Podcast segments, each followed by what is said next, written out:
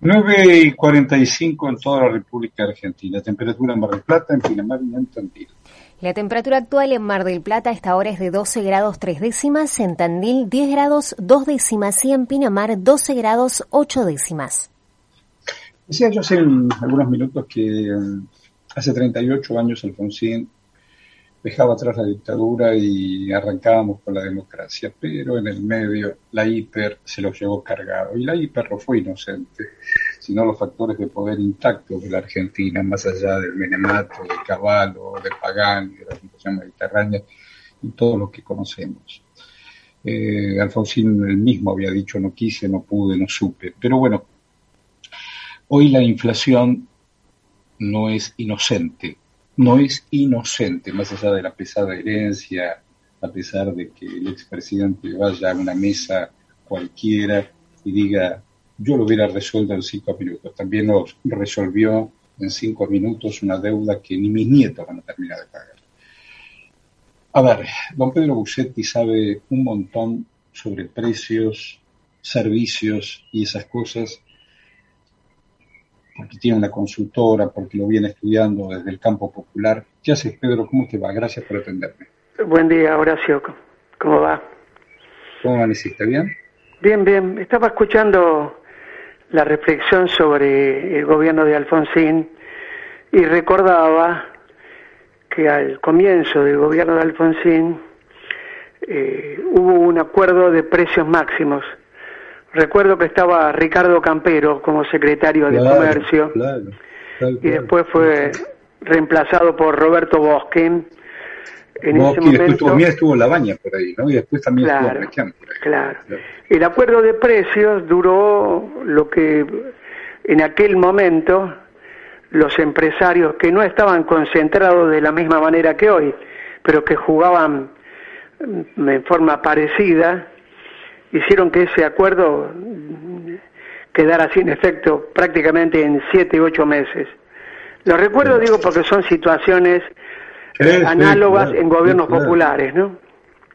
Yo digo, en la época de los milicos, por supuesto, estaba Martín Arios y toda su banda que le hizo tanto daño a la Argentina.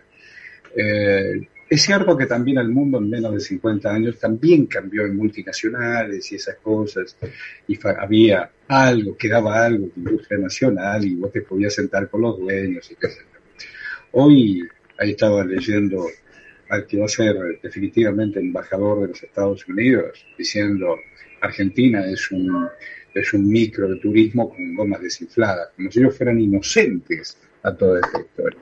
Pero volviendo al tema de inflación, eh, ¿A qué se le debe atribuir? ¿A caprichoso? ¿A qué? ¿A qué? ¿Por qué la inflación? Bueno, a ver, sin duda que hay, hay diferentes análisis, ¿no es cierto?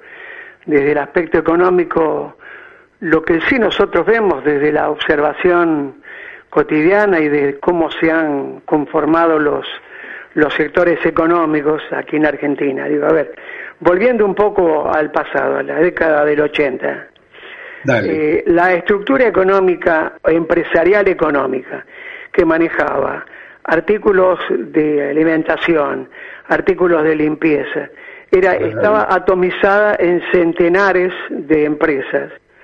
Eh, eso permitía que hasta, hasta que Alfonsín estuvo vigente, en esa Secretaría de Comercio que nosotros mencionábamos recién, hubiera una estructura que tenía conocimiento cabal de la estructura de costo de cada cadena de valor. Tal cual, tal cual. Que fue luego destruida por el menemismo. Las transformaciones económicas que se produjeron desde los 80 hasta la actualidad hicieron que los representantes de esas empresas, los dueños de esas empresas, representantes de la burguesía nacional, vendieran sus empresas y hoy tenemos en el rubro de alimentación dos grupos que tienen más de 120 empresas, que son aquellas que tenían dueños particulares. Solo dos grupos. Dos grupos. Dos grupos que se dedican a los artículos de limpieza y perfumería, tienen otras 120 marcas, quiero decir, ¿no es cierto? Que en la década de los 80 estaban representadas y en poder de diferentes empresas. Con lo cual lo que quiero decir era, era un mercado más competitivo que lo que es en la actualidad, que es altamente concentrado. Y nadie puede negar que cuando... Y ellos determinan, y ellos determinan ese precio, porque son de ellos. Pero evidentemente, Horacio, si los mercados están altamente concentrados, si en el sector lácteo que manejan son dos grupos que manejan cuántas marcas me decís? Sí, a ver, a ver, Unilever, Unilever y Procter Gamble manejan más de 120 marcas. Manejan todas las marcas de perfumería y artículos de limpieza que consumimos los argentinos y sus derivados.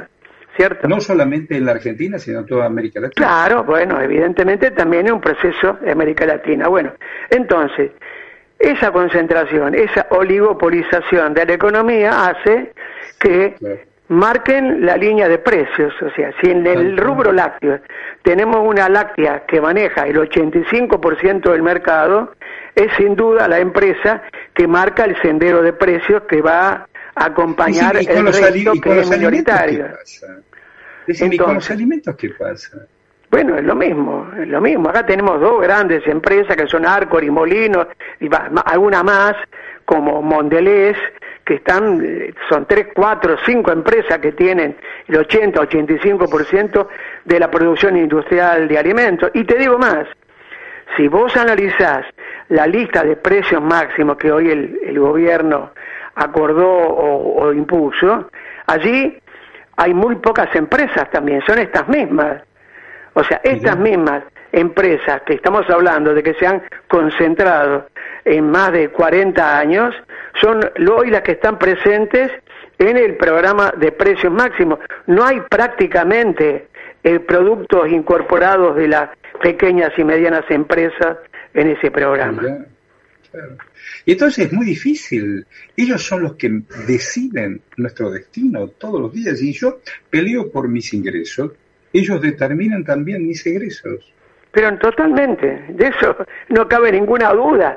Porque, a ver, todos los, convenios colectivos de trabajo que determinaron una cierta cantidad de aumento para los trabajadores registrados fueron absorbidos por el aumento de precios. A ver, dato concreto, Horacio, del INDEC.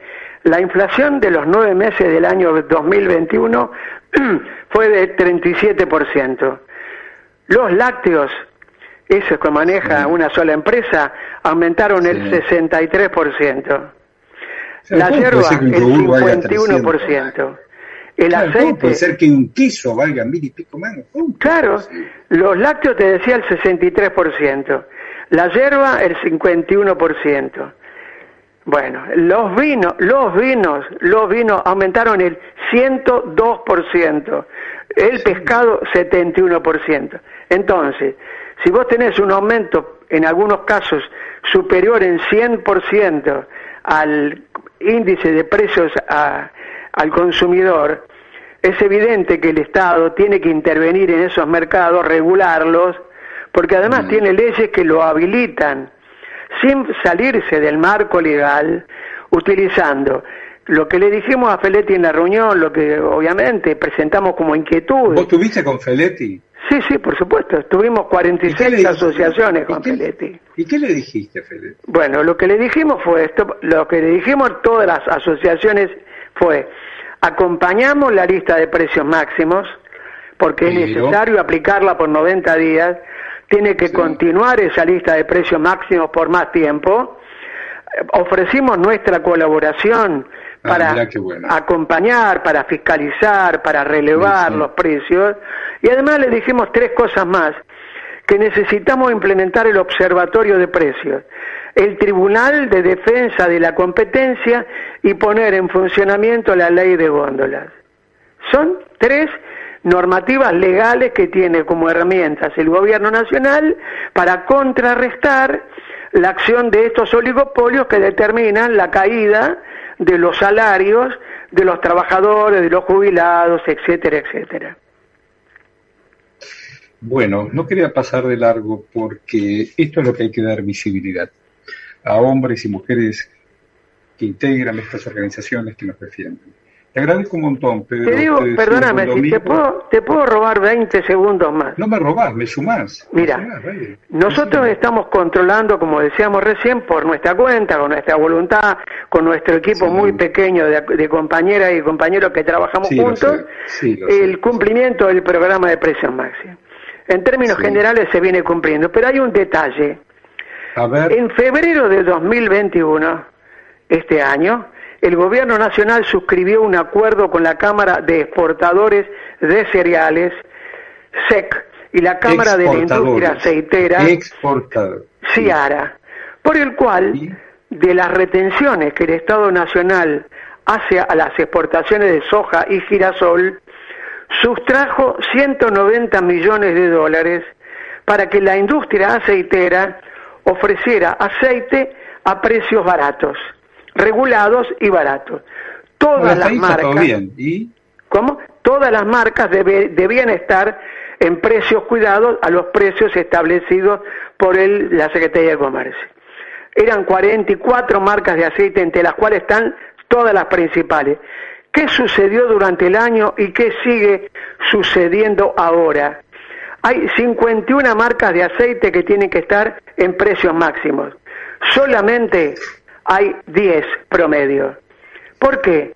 Porque las principales marcas, las principales marcas, no las están entregando la industria a las grandes cadenas de supermercados. ¿Es que la, tienen guardada? No, la canalizan a través de distribuidores y mayoristas, no a los precios que están acordados en el programa. Pero vos te das cuenta qué delincuente. Entonces, vos, resulta que vos tenés que pagar eh, acá en el área metropolitana, una botella de aceite de primera marca, de esas marcas, que son de Molino, de Aceitera General de esa y de Cañuela, la tenés que pagar la botella de litro y medio, 220,71, y cuando vas al comercio de barrio donde hay esas marcas, la vas a pagar 350 pesos.